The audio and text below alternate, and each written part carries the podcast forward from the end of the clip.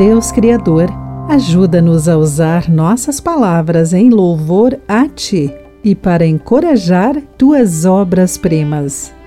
Olá, querido amigo do Pão Diário, muito bem-vindo à nossa mensagem de esperança e encorajamento do dia.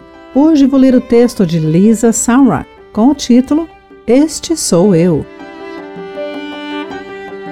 A canção This Is Me, Este Sou Eu, do filme O Rei do Show, é baseada na vida de Barnum e seu circo itinerante.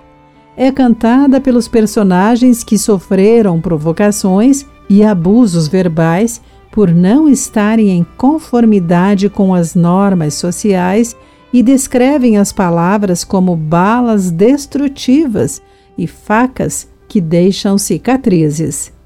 Suas palavras refletem sobre quantas pessoas suportam as feridas invisíveis, mas verdadeiras, causadas por palavras ferinas. Tiago entendeu o perigo potencial de as palavras causarem danos destrutivos e duradouros chamando a língua de incontrolável e perversa, cheia de veneno, mortífero. Com essa comparação surpreendentemente forte, enfatizou a urgente necessidade de os cristãos reconhecerem o imenso poder de suas palavras. Mais ainda, ele destacou a inconsistência de louvar a Deus no momento e ferir pessoas criadas à imagem de Deus no próximo. A música This Is Me, Este Sou Eu, desafia a veracidade dos ataques verbais, insistindo que todos nós somos gloriosos.